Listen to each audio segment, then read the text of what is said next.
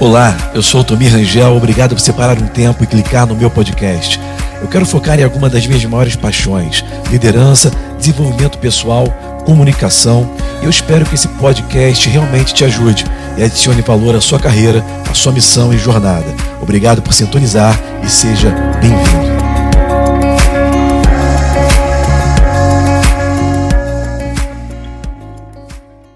E eu quero falar com vocês então hoje à noite, bem rapidinho, isso aqui, gente, é poderoso demais, porque você sabe que a pessoa quando joga golfe, aonde ela bate na bola, a maneira que ela bate na bola, de repente ela bateu na bola assim, pum, e a bola foi para lá. Eu não jogo golfe porque eu não consigo enxergar, a bola some, eu não, acho mais da bola. Mas as pessoas que gostam de jogar golfe, né? A pessoa joga e a bola vai para lá. Mas se ele mudar na próxima tacada, com a mesma bola, no mesmo lugar, mas se ele mudar o ângulozinho da batida na bola, ele não vai perceber mudança na hora que bater na bola, mas vai perceber muita mudança no final. Porque pequenos ajustes aqui, no começo, vão produzir uma rota diferente que vai trazer um resultado diferente. Então, esses pensamentos aqui, essa doutrina, esse ensinamento, ele tem o poder de fazer isso de criar pequenos ajustes na nossa vida hoje que vão trazer resultados grandes. E você vai perceber quando você começar a praticar, ok? Ah, o título do artigo seria Mentalidade Original na Geração de Riquezas. A mentalidade original na geração de riquezas. O que eu quero dizer com mentalidade original? A mentalidade original seria a mentalidade, a maneira de pensar do reino de Deus. Você que é da igreja há muito tempo, você sabe que existe uma diferença entre reino de Deus e reino dos céus. Reino de Deus, a palavra já diz, é a maneira como Deus reina, é a maneira como Deus faz as coisas. Reino dos céus é um lugar. Reino de Deus é um método, é uma maneira de pensar, de agir, de reagir. Reino dos céus é um lugar onde Deus está sentado no seu trono. Quando eu falo mentalidade original, eu estou querendo falar então a mentalidade do reino de Deus, a mentalidade como Deus opera. A Bíblia diz em Gênesis capítulo 3 que Deus ele vinha todos os dias à tardinha falar com o homem. E nesse relacionamento, nós entendemos que a fé ela vem pelo ouvir a palavra de Deus. Deus ele falava, a voz de Deus andava pelo jardim literalmente. No plano original de Deus, era para que o homem tivesse contato direto com ele desde que ele foi criado, ok? As gerações assim, seguintes também, e todos tivessem relacionamento direto com o rei a tecnologia que ele usa era a voz dele, né? A gente consegue entender isso hoje quando a gente, a gente usa algumas ferramentas que nós temos hoje, alguns aparelhos que você fala, por exemplo, no seu iPhone. Você pode estar em um lugar bem longe, mas o cara grava um áudio, ou então ele fala com você através do telefone. Onde você tiver hoje telefone celular, você fala com a pessoa. A pessoa não está ali, mas a voz dela está ali. Essa tecnologia tem, tem muitos anos no céu. É, o céu é um lugar futurístico e tecnológico, ok? Para mim, a ciência nada mais é do que o homem descobrindo como Deus faz as coisas. E cada vez que o conhecimento vai se expandindo, é um sinal de que o Espírito Santo está conseguindo trazer mais conhecimento para esse tempo presente. Todas as grandes descobertas dos homens vieram para abençoar a humanidade, ok? Por exemplo, todo dia no Rio de Janeiro eu louvo a Deus e agradeço a Deus pela vida do bendito homem que criou o ar-condicionado. Eu louvo a Deus, irmão, isso é uma tecnologia maravilhosa. No céu é assim, é tudo com ar-condicionado, é, tudo, é, é um ar que está condicionado, não somente na temperatura, mas também na presença de Deus. Ele está condicionado com a presença de Deus. Essa ideia não veio do homem, veio do Espírito para o homem. Tudo que, que é descoberto para o homem, que abençoa a humanidade, vem dos céus. Toda descoberta que abençoa a humanidade veio do céu para que o homem pudesse se prevenir, curar, remediar, fazer, construir, veio tudo do céu. A mentalidade original é como Deus faz as coisas, é como Deus ele administra. O homem ele tinha esse relacionamento com Deus e Deus ele passava não somente a fé que vem do ouvir, né, para que ele pudesse se conectar com os céus, mas também a influência do conhecimento. A mulher e o homem comeu uma fruta chamada conhecimento do bem e do mal. É uma fruta que trazia conhecimento. Deus colocou intencionalmente no jardim aquela árvore. E eu já ministrei sobre isso, já ensinei para vocês por que, que Deus colocou, vamos dizer assim, uma tentação, ou um pecado, ou uma opção. Porque imagina no mundo sem opção, você nunca saberia se aquela pessoa está ali contigo porque é obrigada a estar tá ou porque quer estar. Tá. Você só sabe que uma pessoa está com você mesmo quando ela tem a opção de fazer outra coisa, mas ela continua contigo. Lembra de Ruth com Noemi? Ela poderia ter ido embora como a outra Nora foi embora, mas ela falou: Não, eu estou contigo. Eu tenho a opção de ir embora, meu marido já morreu, o seu filho, mas eu vou continuar onde você pousar, eu vou pousar onde você dormir, eu vou dormir, o seu Deus é o meu Deus. Aí você vê, sabe, você só vê se a pessoa realmente está contigo, se ela mantém o um compromisso contigo, mesmo tendo outras opções. Deus ele colocou de propósito aquela árvore no jardim. E colocou, já dizendo, ali tem um fruto que traz conhecimento, bom e mal. Sabe, eu creio que era propósito de Deus desde o começo que o homem ele pudesse desenvolver e conseguir conhecimento somente através do relacionamento com Deus. Mas ele escolheu um atalho. Cuidado com os atalhos. E ela pegou, comeu, você sabe a história, ele deu para o seu marido. Não era uma maçã, gente. Era um fruto. Se fosse maçã, a gente não estaria comendo hoje. Então, se fosse maçã, você ia comer e ia ficar sabendo de tudo. Mas era um fruto do conhecimento do bem do mal. E eles começaram a conhecer as coisas de uma maneira que não era o propósito de Deus para eles conhecerem. Deus tem um outro caminho para nós recebermos coisas, ok? Mas isso também nos mostra que existe a maneira certa e a maneira errada de fazer as coisas. Amém? Então a mentalidade original, ela implica na ideia do conhecimento do reino de Deus, que foi perdido quando Adão pecou e que Jesus veio restituir. Jesus ele veio trazer de volta o conhecimento original. Hoje, através do Espírito Santo, nós temos a capacidade, nós estamos aptos a receber esse conhecimento. A Bíblia diz que nós temos a mente de Cristo, ou seja, espiritualmente nós temos a mente de Cristo, por isso que nós conseguimos entender, embora para a nossa mente natural as coisas espirituais pareçam loucura, existe uma testificação. Você já escutou alguma palavra certa vez? De repente você escutou uma palavra, a sua cabeça pensa assim: cara, isso aí, será que é isso mesmo? Cara, meu Deus, o que, que é isso? Mas aqui dentro você sente uma coisa que é verdade. Já passou por isso? Quem já passou por isso? Eu, quando comecei a ler alguns livros e estudar, escutar alguns pastores, e eu comecei a realmente buscar a Deus de maneira pessoal, eu me lembro que eu li alguns livros de Smith Wigglesworth, ou John Alexander Dow e, e alguns homens assim, homens de Deus que vieram antes de nós, e eu parava, botava aquele livro no meu peito, deitado no sofá, ficava parado olhando para cima, de olho fechado, só imaginando naquilo que eu acabei de ler, porque a minha mente estava dando nó. Eu falava, não pode ser verdade. Eu fui criado na igreja escutando uma coisa, pensando de um jeito, e quando eu comecei a ficar exposto àquele conhecimento, eu ficava, meu corpo ficava dormente. Eu falava, Rebeca, meu corpo, eu não queria nem que Rebeca falasse comigo, eu ficava, eu ficava quieto. Naquela época eu não tinha filho, dava para controlar. Eu ficava quieto no meu sofá assim, Rebeca fazendo, eu ficava aqui quieto meu corpo todo dormente, eu ficava só pensando no que eu tinha acabado de ler, aquilo estava entrando, mas estava tendo uma guerra na minha mente. Teve vezes já que eu larguei o livro, larguei a, série de fita cassete que eu escutava. Eu larguei aquilo. Falei assim: não, isso não, não é, isso não pode ser assim, não, não, não, não. E saí. Depois de uma semana, coisa e tal, eu voltava lá, pegava de novo, botava para escutar, tic, tic, play. Porque a mente natural realmente ela acha loucura certas coisas. Mas o nosso homem interior, quando nasceu de novo Jesus, ele tem a mente de Cristo. Ele assimila, entende, se alimenta daquilo. Por isso que há testificação. Isso aí é Deus. Eu não sei explicar, mas é Deus. Esse conhecimento, essa testificação no homem interior, que era o projeto original de Deus. De nós recebemos um download mesmo, sabe? No nosso relacionamento, quando você fica exposto, agora nesse exato momento que você está aqui exposto a essa palavra, você está com o seu HD aberto, recebendo informação, está descendo um download. Certo? Você está muitas vezes com conflito mental quando você escuta pela primeira vez ou pelas primeiras vezes, mas o seu homem interior ele está assimilando, ele está se alimentando, ele está recebendo. O que nós estamos hoje vivenciando, no que nós, nós chamamos de igreja, talvez é o projeto original de Deus. Eu creio que no, originalmente seria até mais aperfeiçoado. Por quê? Porque hoje, na triunidade do nosso ser, a única parte que está debaixo do pecado é o nosso corpo. Né? Por que, que o nosso corpo envelhece? E a Bíblia diz que o homem interior se renova a cada dia, e o homem exterior vai se corrompendo. E a palavra corrupção significa nada mais do que uma degradação, um envelhecimento. Você pode perceber, a pessoa que vive uma vida de pecado, aquela vida muito assim, ela envelhece mais rápido. Verdade mentira? Pega alguns cantores aí, alguns artistas, os caras que vivem uma vida muito degradante, envelhece rápido.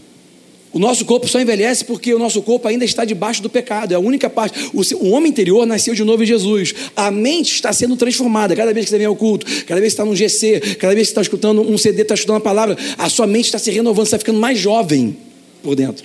Você fica mais jovem, mais lúcido, mais antenado, mais ligado. Mas o corpo, ele continua envelhecendo. Por quê? Porque o corpo só vai se converter no dia que a trombeta tocar. E o apóstolo Paulo fala: naquele dia o nosso corpo será revestido de incorruptibilidade revestido de glória, e nós vamos ser como Ele é. Jesus é a primícia dos que dormem, como Jesus está agora com o corpo dele glorificado, o corpo de Jesus já é convertido. Sabe, Jesus ele matou o corpo pecador na cruz, e o corpo ressuscitou já convertido, glorificado. Você já vai levantar, como eu brinco aqui, cabeludão, com o abdômen trincado, sem precisar malhar, comendo de tudo. Ô oh, maravilha, dá uma glória a Deus, irmão. Ô oh, Pai. O projeto de Deus é bom, é agradável, é perfeito. E o nosso corpo, então, eu creio que originalmente Adão, quando tinha um corpo glorificado, por isso que eu falei para vocês domingo que quando Adão ele se viu nu, ele não se viu nu porque ele não ele estava meio cego, não via que ele estava nu. Não, não, não. É porque o corpo dele estava revestido de glória e aquela glória saiu dele. Por isso que ele se enxergou em que ele era. Adão caiu nele mesmo. Sabe, quando você começa a cair em você mesmo. Eu estava até falando para um casal aqui, a gente teve algumas reuniões antes do culto. Eu estava falando, sabe, o, o princípio da depressão, sabe qual é? É um pensamento egoísta. Quando que você começa a ficar deprimido? Quando você só pensa em você. Porque eu estou passando por isso. Porque eu estou passando dificuldade. Porque como eu pagar minhas contas. Porque como minha casa está tá caindo nos pedaços. Porque meu carro está assim. Porque meu, meu filho está assim. Porque é tudo você, é tudo você, tudo que você. Só pensa em você. Ou nas suas coisas, na sua família. Só você. Você quer ver você começar a ficar livre de pensamentos de depressão? Começa a ajudar outra pessoa. Quando você ajuda outra pessoa, você esquece de você. Você vai ajudar ela a resolver um problema na vida dela. O seu problema vai ficar pequeno, vai sumir. E deixa eu te falar, Deus é galardoador. Quando você faz qualquer coisa para esse pequenino, você está fazendo para ele. E quando você faz alguma coisa para ele, ele não deixa zombar nem escarnecer. Tudo que o homem plantar vai colher. Ou seja, Deus não se deixa ficar menor do que a sua oferta. Quem está entendendo? Você dá uma oferta para Deus, o que Deus fala em Gálatas 6, 7, que ele fala: Deus não se deixa escarnecer, não se deixa zombar. O que o homem plantar, ele vai colher. As pessoas pensam, tá vendo? Você planta coisa. A pessoa leva pejorativo, a nossa mente sempre leva as coisas para o negativo, né? Vai plantar o mal, vai colher o mal, Deus vai pesar a mão. Não, não, não, não. Não foi isso que, que, que Paulo quis dizer quando escreveu para a igreja esse capítulo, ou esse livro. Ok? Ele está falando exatamente sobre a questão de você doar, de ofertar, de você plantar o que o homem plantar, ou seja, o que o homem doar, o que o homem contribuir, o que o homem semear. Deus não se deixa zombar. Tudo que você fizer, que você plantar nele, que você plantar e fizer para ele, ele não se deixa zombar. O que ele vai dar para você é muito maior. Se Deus permitisse a nossa vida ter um prejuízo porque nós fizemos alguma coisa para ele, ele não seria quem ele é. Ele é o rei da glória. Ele não fica abaixo de ninguém. Ninguém consegue ser mais misericordioso, mais amoroso, mais doador, mais rico. Ninguém consegue ser mais nada do que ele. Ele é o maior, é o maioral, é maior que maioral, ele é maior que tudo que existe. Não, ele não se deixa zombar. Você pode dar um trilhão de ele vai, ele não vai se deixar zombar, amigo. Você pode dar sua vida, ele não vai se deixar zombar. Deus é justo.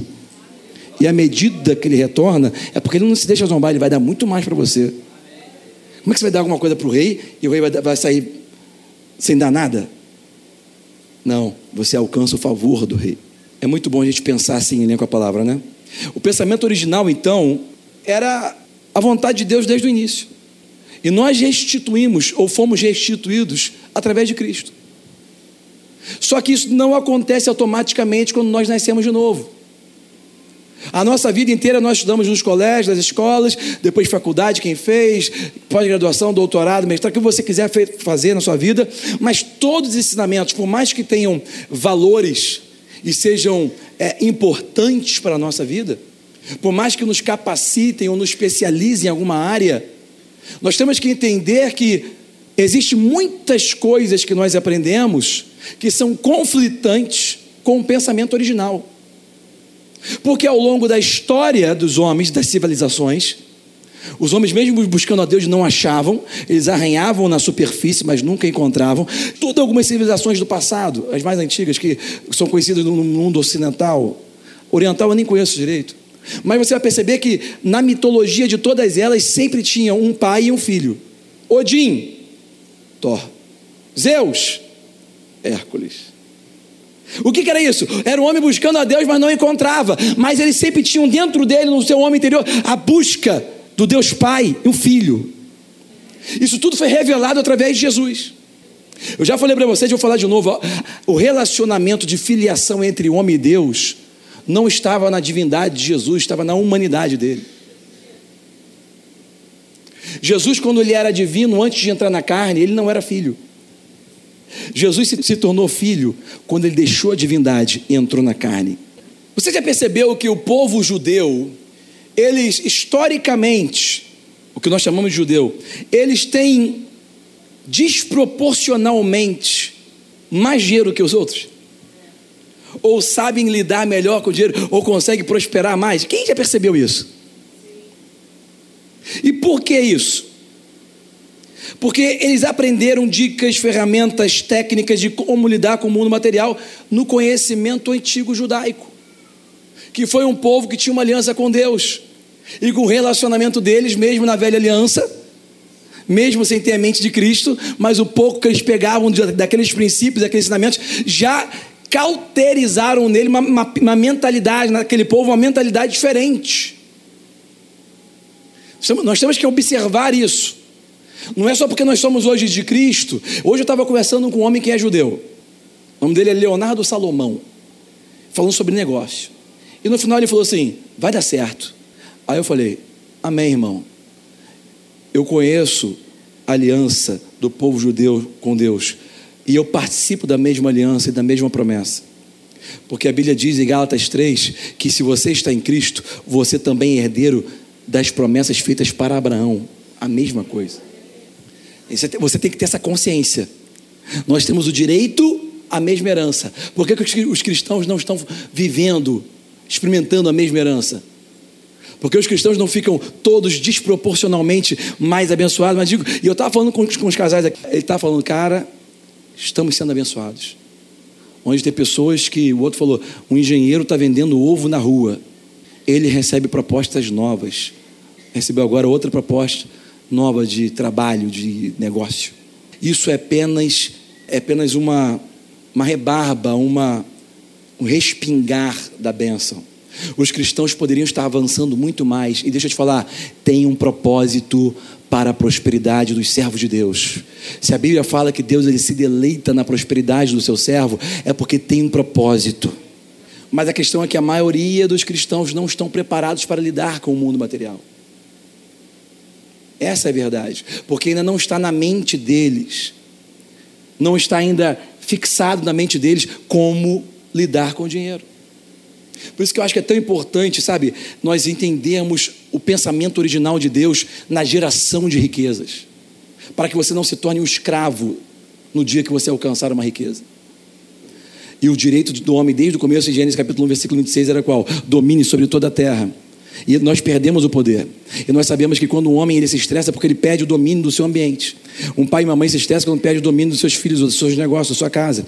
O estresse ele acontece na vida do ser humano quando ele perde o controle ou o poder de qualquer coisa que ele está gerenciando. Porque o homem não foi desenhado para perder o controle, o homem foi desenhado para ter o controle, para ter o poder. Por isso nós temos que ter cuidado com o mundo material, porque nós sabemos que o dinheiro é um veículo para o poder, não é a maneira pela qual Deus quer que você paute o poder, mas é um veículo. A convenção monetária do mundo, muito bem já estruturada hoje, e nós entendemos juros e juros compostos, nós entendemos tudo em matemática financeira, nós sabemos como fazer mais dinheiro financeiramente falando. Mas o fato é que se você não souber exatamente, não tiver uma clara consciência de como lidar com o mundo material, se você ganhar um milhão, você já fica. Tem gente que nem pisa mais na igreja. Não precisa nem muito. A pessoa que compra uma casa nova, Não tem mais tempo de vir para a igreja, nem buscar Deus, nem fazendo direção. Não, não, não, eu estou cuidando aqui, minha casa nova, muita coisa. Conheço pessoas que buscavam a Deus, estavam em todos os cultos. Foi conseguir ah, concluir um negócio, ou comprar um negócio, ou, ou começar. Pronto, nunca mais voltou para a igreja, porque não tem tempo. Mas chama essa pessoa para uma festa de aniversário, ela vai. Para um jogo de futebol, vai.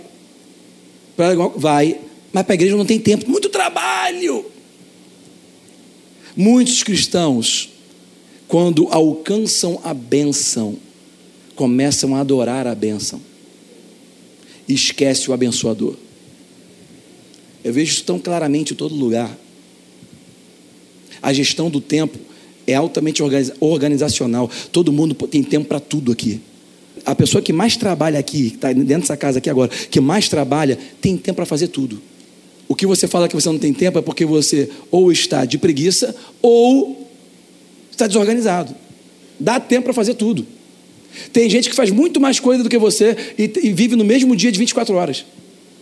O judeu, então, ele tem uma postura diferente com riqueza. Ele tem uma maneira, eu não vou falar que está totalmente certo, mas eles têm uma postura diferente. Tem ou não tem? E é notório que eles estão prosperando e prosperam muito. Né? São as pessoas mais ricas do mundo, muito, a maioria é judeu. Você não vê a bênção de Abraão somente nas riquezas materiais, não. Você vê a bênção de Abraão também nas descobertas, na ciência. Faz uma pesquisazinha, eu já fiz, vai no Google, é mole fazer. Procura lá, Prêmio Nobel, nacionalidade. Vê quem foi as pessoas, o maior número de nacionalidade que ganhou o Prêmio Nobel no mundo. Descobertas, tudo. Vai lá ver. Um paísinho desse tamanho assim, ó, pedaço de terra. Todo mundo ao redor, os inimigos todos ao redor. Até hoje. Ninguém consegue botar a mão ali, amigo. É impressionante. Irmão, você não está vendo Deus isso aí. E um povo que ainda está ligado com Deus na antiga aliança, hein? Imagina nós. Imagina nós. E deixa eu te falar, em Israel não tem riqueza no solo. Israel não tem petróleo, não tem pedra preciosa, não tem ouro, não tem nada. Israel não tem nem água, é tudo árido. Vá lá ver a tecnologia dele de irrigação. Vá lá ver como é que ele faz as coisas, como é que eles organizam as coisas. Mil vezes melhor que o Brasil. E o Brasil tem tudo. O Brasil tem muita terra, muito ouro. O Brasil tem, eu esqueci o nome do minério, nióbio. Só o nióbio que tem no Brasil, que eu nem me lembro toda a utilidade dele, mas só esse nióbio que dá para usar para fazer aço, um monte de coisa, né? Mais flexível, melhor, mais durável. Bom, só esse nióbio aí gera para o Brasil ser maior, mais potente, mais poderoso que os Estados Unidos. Dono de todo o nióbio. Tá, a nossa terra é muito abençoada. Por isso que eu não aceito o que está acontecendo com o Brasil. Não aceito mais isso, irmãos. Vai ter que mudar agora, na nossa geração. Não dá mais. O Brasil é muito abençoado. Engraçado. O Brasil nunca fez uma aliança direta com Israel, né? Mas vai fazer. E a Bíblia diz, não sou eu que falo, é a Bíblia que fala. Jesus, Deus falou para Abraão no começo: Vou abençoar quem te abençoar, e vou amaldiçoar quem te amaldiçoar. Deus está falando com Abraão, neto dele é Israel, é Jacó. Quem está me seguindo? Quando você, só por você, como uma pessoa física, orar pela paz de Israel, Deus já te abençoa. Ah, mas velha aliança, irmão, está aqui, experimenta e vê se é verdade. Vê se Deus vai cumprir a palavra dele. É impressionante, é notório. Isso faz parte do conhecimento eterno do reino. Segredos de negócio na Bíblia foram escritos para nos passar isso. Se Deus não quisesse que nós soubéssemos, se fosse coisa do passado, nem estaria na Bíblia, mas continuou o mesmo conhecimento que Israel tem no Velho Testamento e mais do Novo. Está tudo para a gente aprender e usar. Então vamos começar com uma pergunta. Para você, o que é um negócio? Não tem pegadinha, é muito simples. O que é um negócio? Você vai concordar comigo que negócio é uma troca. Sim ou não? O meu professor Miles Monroe, ele falava o seguinte: escuta essa, você quer muito bom, já falei, já ensinei para meu filho. Ó, você quer abrir um negócio? Procura um problema para resolver. Se você resolve o problema, você abriu um negócio. O que, que você precisa? Qual é o seu problema? É isso. Se você resolve, você abriu um negócio. De acordo com a mentalidade original, o negócio é uma pessoa ou uma organização que possui cliente ou cliente. O que é o cliente? Uma pessoa que tem um problema. Eu preciso disso. Ah, eu produzo isso. Vou resolver seu problema. Então, o negócio para Deus é você estar tá resolvendo o problema de alguém. Tá simples. Durante quase 20 anos, a minha família, a gente tinha uma empresa de higiene pessoal. A gente produzia fralda infantil, fralda geriátrica, absorventes femininos, wet wipes, coisas para underpads. Quem precisava daquilo? A mãe precisava, tinha um neném que tinha que trocar a fralda. E assim por sequência. Então eu estou resolvendo o problema de uma necessidade. Até aí tudo bem? Para Deus isso é um negócio. Eu estou sanando a necessidade de uma outra pessoa. Para o pensamento hebraico, você está sanando um problema de um outro filho de Deus. Está me seguindo? O que é o dinheiro? Essa codificação monetária que nós temos, o que é isso? O dinheiro é um certificado de bom desempenho. Você me prestou um serviço, me deu um produto, toma aqui um certificado de bom desempenho. O serviço é ruim, o produto é ruim, você vai desvalorizar o desempenho e vai o quê? Pagar menos. O negócio é muito bom, você dá valor. Essa métrica abstrata, que é o dinheiro, ok? Esse certificado, então, vai ser maior. É o reconhecimento por um bom serviço, por um bom produto que você forneceu. Eu estou falando de maneira muito elementar, mas eu estou virando chaves na cabeça, na nossa cabeça, principalmente na cabeça do brasileiro, porque o nosso país tem um estigma, não chama de cultura, chama de estigma, daquele jeitinho brasileiro, daquela coisa engatilhada, daquela coisa de tirar vantagem, da malandragem, principalmente no Rio, aquela malandragem carioca. Qual a ideia da malandragem carioca? Eu vou fazer menos e vou ganhar mais. Eu estou passando para vocês aqui a mentalidade do reino, como Deus vê as coisas. O dinheiro é um certificado por um bom desempenho. A natureza do negócio, originalmente, é diferente do que muitas coisas ou concepções que nós temos ao longo da nossa vida. Porque muitas concepções que nós temos de negócio, elas são egoístas, avarentas, impuras, têm motivações erradas. Esse não é o pensamento original. Então escuta, isso foi deturpado ao longo dos anos. A natureza de um negócio, escuta isso, gente, é e sempre foi espiritual. Se você tiver essa consciência, você muda a sua maneira de você fazer negócio.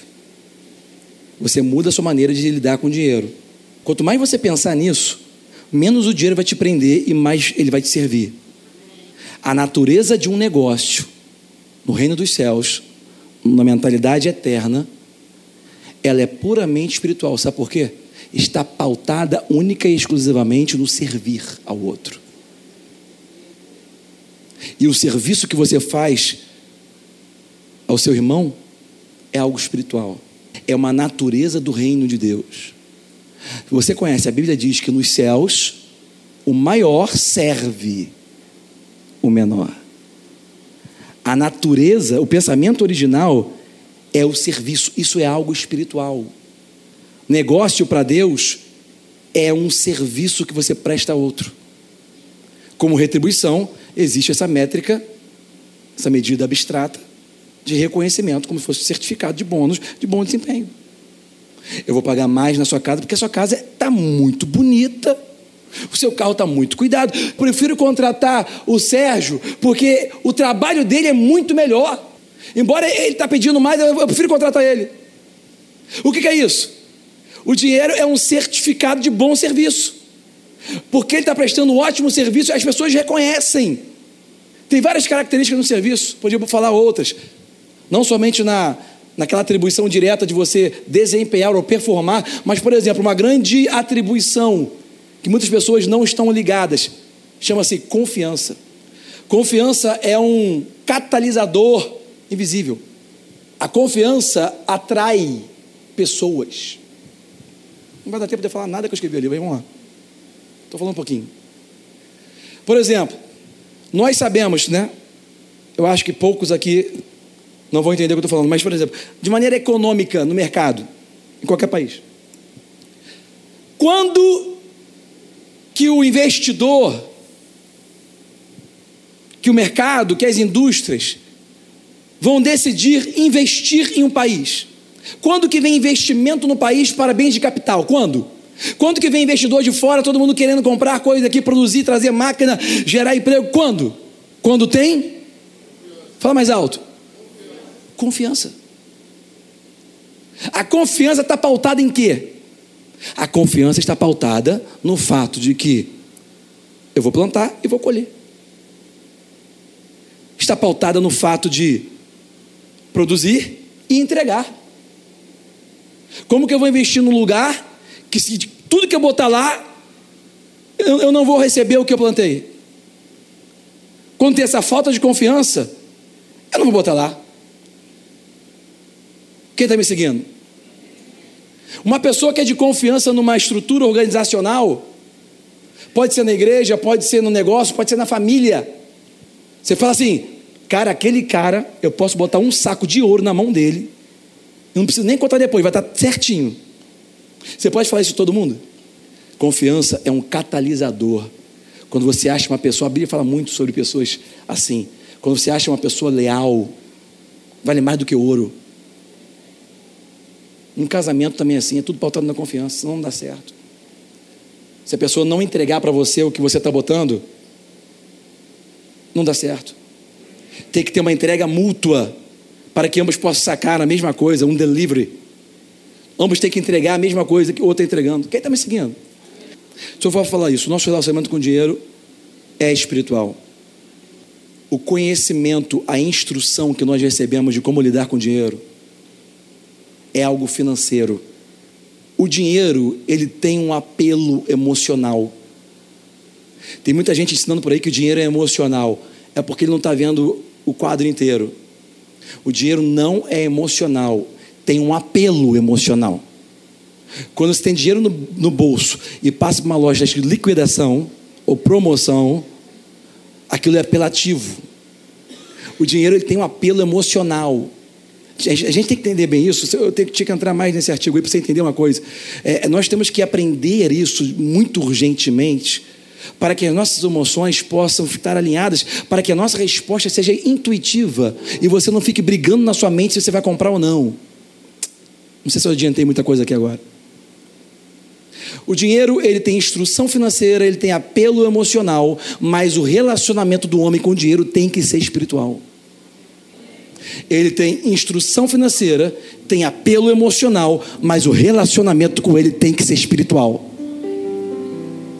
Se o seu relacionamento for emocional, você vai ser a pessoa muito egoísta.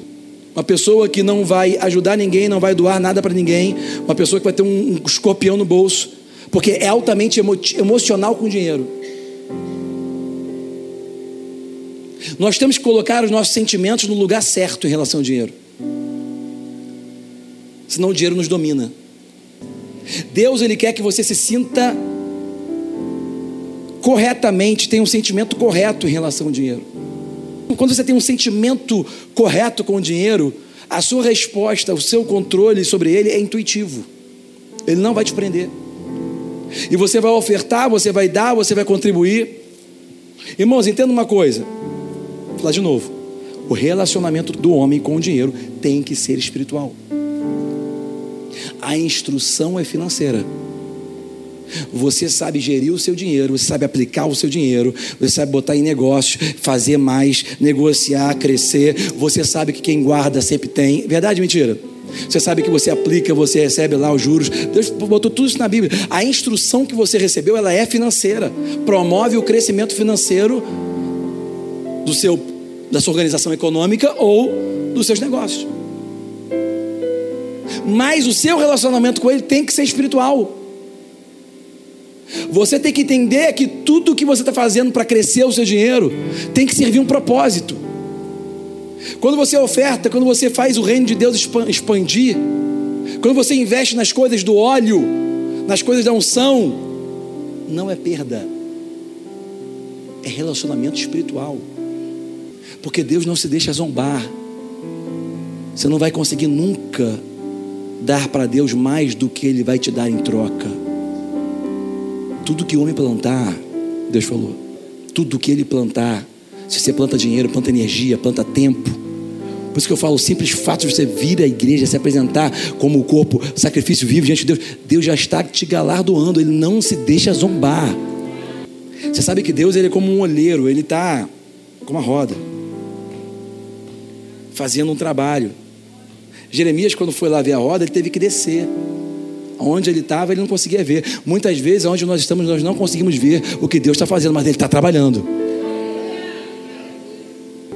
Eu estou sentindo muita unção aqui, gente. Eu não sei você, mas eu estou.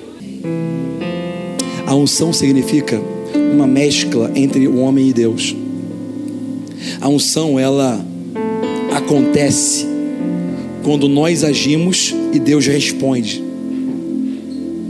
Eu estou aqui pregando, vocês estão recebendo, porque nós estamos agindo aqui nessa, nesse culto, Deus está respondendo. Toda ação do homem em favor do reino causa uma reação nos céus. Toda ação que você faz pela fé em favor do reino causa uma reação dos céus.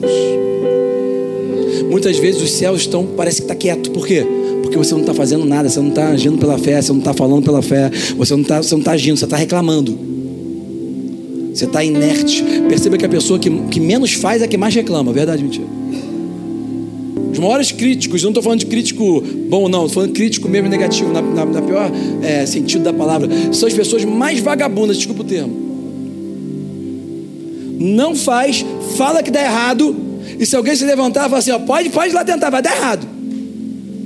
Quando nós começamos a entender que a nossa fé, que é uma conexão com os céus, quando a gente anda nessa fé, a gente consegue causar uma reação nos céus, intervindo na terra. Irmão, tu vai querer andar pela fé o tempo todo. E deixa eu te falar. Se você não está usando a sua fé para o impossível, você não está usando a sua fé. Porque para coisas possíveis, você não precisa de fé. Você faz. Se você não está usando a sua fé para alcançar algo impossível, você não está usando. E deixa eu te falar, quando você usa a fé, você causa reações nos céus. O céu reage à fé. Deus ele reage à fé. Jesus para tudo. Alguém me tocou. Quem está me entendendo? Deus ele reage à fé, ele para tudo para ouvir. Grande é a sua fé, vai você está curada. A sua fé te curou. Deus ele reage à fé. Tem coisas que estão na agenda de Deus, que Ele está só esperando você se alinhar para acontecer. Tem palavra que Deus vai liberar quando você estiver no lugar certo. Tem bênçãos que Deus vai liberar quando você estiver no lugar certo. Tem bênção, tem, tem multiplicação que vai acontecer quando você estiver preparado para pegar as vasilhas todas e fechar a porta. Tem coisas já pré te esperando. Só que tem outras coisas que Deus nos deu autonomia. A fé é uma autonomia é uma tecnologia eterna que nós usamos hoje para causar coisas de acontecerem que não estão nem na agenda de Deus. Autonomia, Deus sabe tudo, claro que Ele sabe. Ele já sabe tudo que vai acontecer na nossa vida. Mas Ele sabe que algumas coisas Ele preparou para você e outras coisas foi a sua fé que se levantou e fez aquilo acontecer. Porque se você não tivesse se levantado, não tinha acontecido.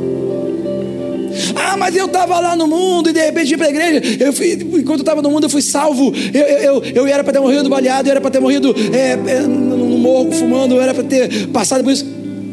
Tinha alguém orando por você. Alguém se levantou pela fé e causou uma reação de Deus na sua vida, dos céus na sua vida na terra. Deus não faz nada nessa terra se o homem não der permissão para ele fazer. Altomira, agora você falou uma heresia. Agora não. Se você não permitir, vem, entra na minha casa. Entra. Irmão, se Deus fizesse tudo o que ele quisesse fazer, estava todo mundo salvo, já estava todo mundo no céu. Todo mundo estava curado. Mas Deus ele botou uma condição. Até para a graça dele se manifestar, tem uma condição. Embora nós estejamos vivendo na dispensação da graça, onde a graça explodiu, aquela graça que acontecia é, aleatoriamente, pontualmente no Velho Testamento, agora ela explodiu para todos. Tem uma condição. Está na sua Bíblia. Se você sabe ler, lê lá. João 3,16. Todo aquele que nele crê. Não falou todos. Ele amou a todos, mas só recebe a vida eterna todo aquele que nele crê. Entenda que a condição para qualquer coisa é a fé, porque sem fé é impossível, irmão.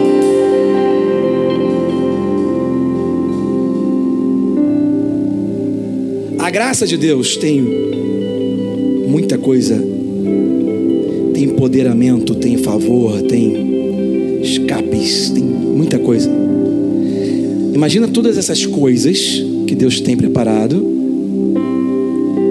para sair daqui e chegar até ali, tem que botar num caminhão e o caminhão leva para lá. Esse caminhão é a fé. Toma o que Deus tem. O meu pastor lá em Tulsa, Oklahoma, ele falava assim: a fé é como um braço que vai nas irrealidades da sua vida e traz para a realidade da sua vida muita coisa que a graça de Deus já preparou para nós estão nas irrealidades da nossa vida. Nós temos que causar elas virem para a realidade. Por isso que eu falo: se você não está usando a sua fé para fazer o impossível, você não está usando a sua fé. Irmão, é para se alegrar, querido. Porque impossibilidades, existe possibilidades nas impossibilidades. Existe realidades nas irrealidades. Aquilo que para você hoje não é real, pode se tornar real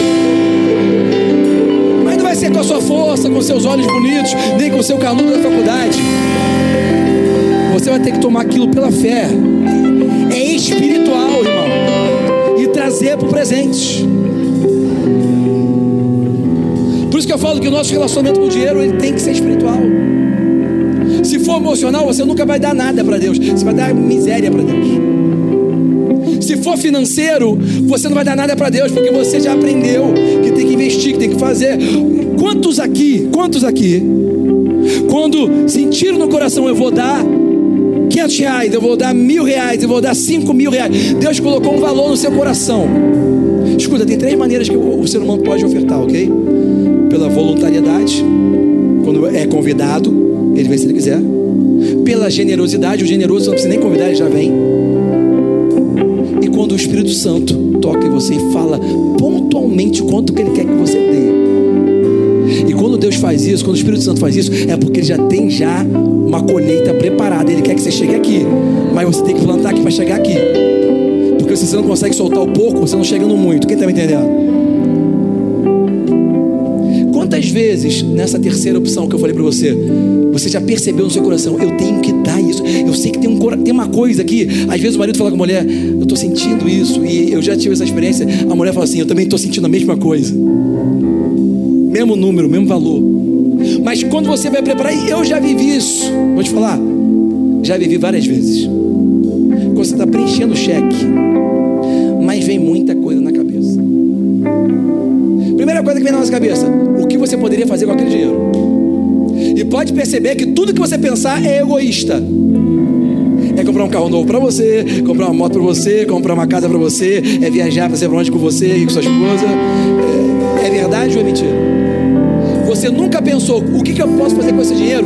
Ah, vou dar tudo para os pobres. Você nunca pensou isso. Eu vou dar isso aqui tudo para quem o chinês que eu nunca vi. Não, você nunca pensou isso. Quando você pensa, o que, que eu posso fazer com esse dinheiro? Você sempre pensa em coisas para você. É o primeiro embate na mente.